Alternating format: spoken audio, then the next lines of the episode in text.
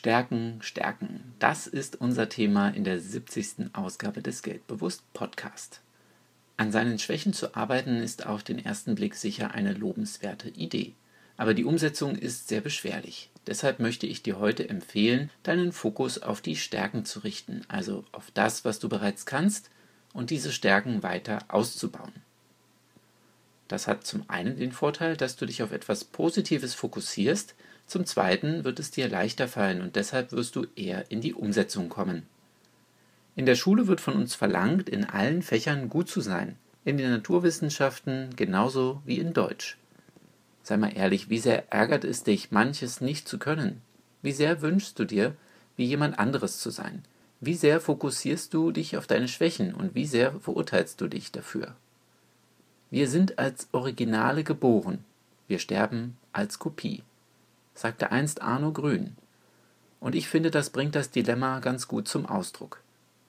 Es ist einfach viel effizienter, an den eigenen Stärken zu arbeiten als an den Schwächen. Also finde heraus, was dich ausmacht und fördere diese Sache jeden Tag. Du brauchst das richtige Umfeld, um die eigenen Stärken zum Vorschein zu bringen. Was meine ich damit? Wenn du ein sehr kreativer Mensch bist, dann ist Rechnungswesen wahrscheinlich eher unpassend für dich. Wenn du hervorragend kommunizieren kannst, dann arbeite besser im Kundenservice und nicht im Labor. Stärken stärken ist dann eine gute Strategie, wenn du dir deiner eigenen Stärken bewusst bist und du diese Stärken auch zu schätzen weißt. Stärken stärken ist dann eine gute Strategie, wenn deine Stärken mit deinen Werten, Zielen und deiner Persönlichkeit übereinstimmen. Das muss ich sicher erklären.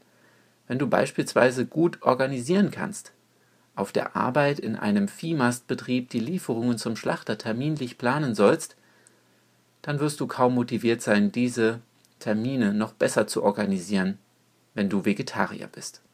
Und jetzt schreibe bitte deine Stärken einmal auf und überlege dir dann drei Schritte, wie du diese Stärken stärken kannst.